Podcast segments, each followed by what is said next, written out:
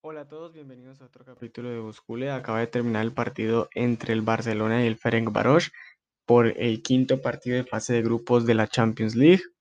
El Barça vuelve y gana 3 a 0, ya lleva tres partidos consecutivos sin conceder goles, algo una noticia muy buena y positiva para el equipo. Lleva en total 11 goles en lo que va de estos tres partidos algo que le faltaba al Barcelona era el gol, no, y si Messi no los hacía, que los hiciera otro. Se probó con Griezmann de 9, no pudo.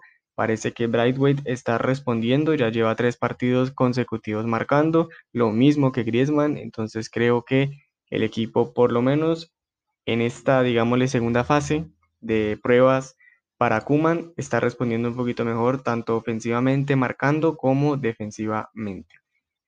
Hay que recalcar también la muy buena actuación de Neto, no es el arquero titular, pero desde la lesión de Ter Stegen lo ha hecho muy, muy bien. Empezamos entonces con las alineaciones. El Barcelona con su alineación el día de hoy alternativa, sin muchas figuras como Ter Stegen, Messi, De Jong, a los cuales les dio descanso. El único convocado era, era el holandés, de todas maneras no fue titular. Los que sí fueron titulares fueron Busquets y Pjanic. Vuelvo y repito, no me gusta esa alineación con Busquets y otra persona casi de la misma edad acompañándole. Me parece igual que hoy fue un buen partido de Busquets, eh, de los mejores que le he visto hasta ahora esta temporada. Un muy buen partido de Jordi Alba. Creo que los más veteranos, esos dos fueron los que eh, me gustaron más de la primera parte, obviamente sin dejar de lado a Griezmann, Dembélé y Brightway, que fueron los que marcaron los goles. Un trabajo de Trincao muy bueno, eh, bastante descarado, por así decirlo, el portugués, intentando, cambeteando, que es algo que creo que tiene que empezar a hacer para empezar a coger confianza por esa banda. Eh, un poquito atropellado el primer tiempo de Pjanic, de todas maneras creo que lo hizo bien el bosnio, un muy buen partido del inglés Mingüez atrás. Eh, bueno, también se prestó a que el Ferencváros no, no, no tuvo mucho poder ofensivo hoy. De todas maneras, creo que el Barça defensivamente estuvo bien. Dest creo que también fue uno de los mejores. En conclusión, creo que eh, en cuanto a la alineación, fue una alineación muy acertada por parte de Kuman y pues se vio que funciona, por lo menos este esquema y lo más gratificante de todo esto es saber que sin Messi también podemos ganar. Para el primer tiempo entonces eh, llega un golazo de Griezmann, eh, la verdad fue un tremendo gol, un centro de Jordi Alba y de taco. El francés la manda a guardar, la verdad yo creo que un golazo al minuto 14. Rapidito al minuto 20 llega otro centro por la misma banda y Martin Brightway con la punta del botín la manda a guardar cruzada 2 a 0 en 20 minutos. 8 minutos después llega una falta provocada eh, en el área sobre Martin Bradway, la cual le concede el penal a Dembélé y Dembélé marca entonces el 3 a 0 definitivo. Para la segunda parte es muy cierto que el Barça empezó a bajar un poquito el nivel, en cuanto a ataque, presión, intensidad, de todas maneras jugó, siguió en la misma tónica de controlar el partido, de tocar la pelota y de ser pues los protagonistas de este encuentro.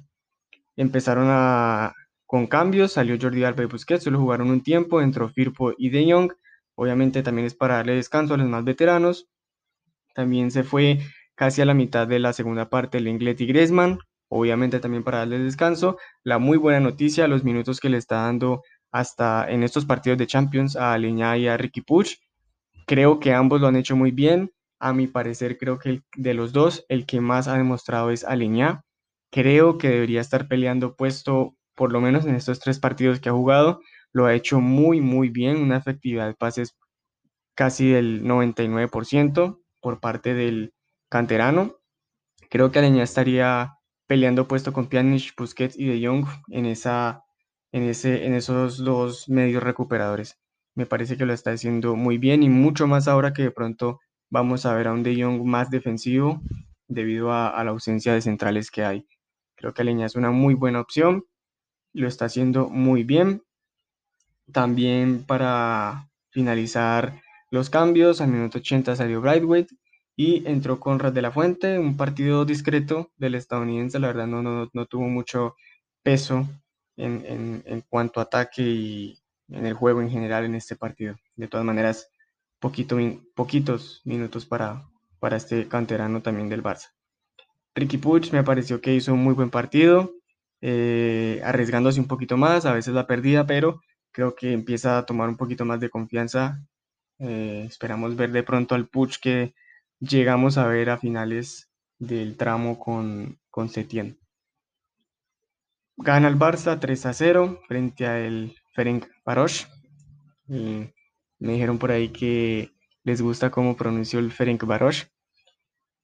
Gana 3 a 0 entonces el Barcelona. Hasta el momento es líder del grupo. También ganó la Juventus. Va a ser un partido por el primer puesto. El próximo en el Camp Nou frente a la Juve. En el equipo italiano también ganó 3 a 0 su partido frente al Kiev.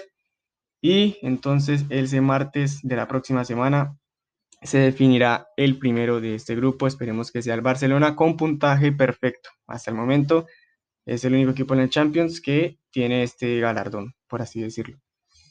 Esperemos a ver cómo nos va este fin de semana frente al Cádiz.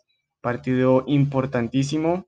También es un duelo directo debido a que el Cádiz está por encima de nosotros, una casilla. Así que hay que ganar. Jugamos de visita.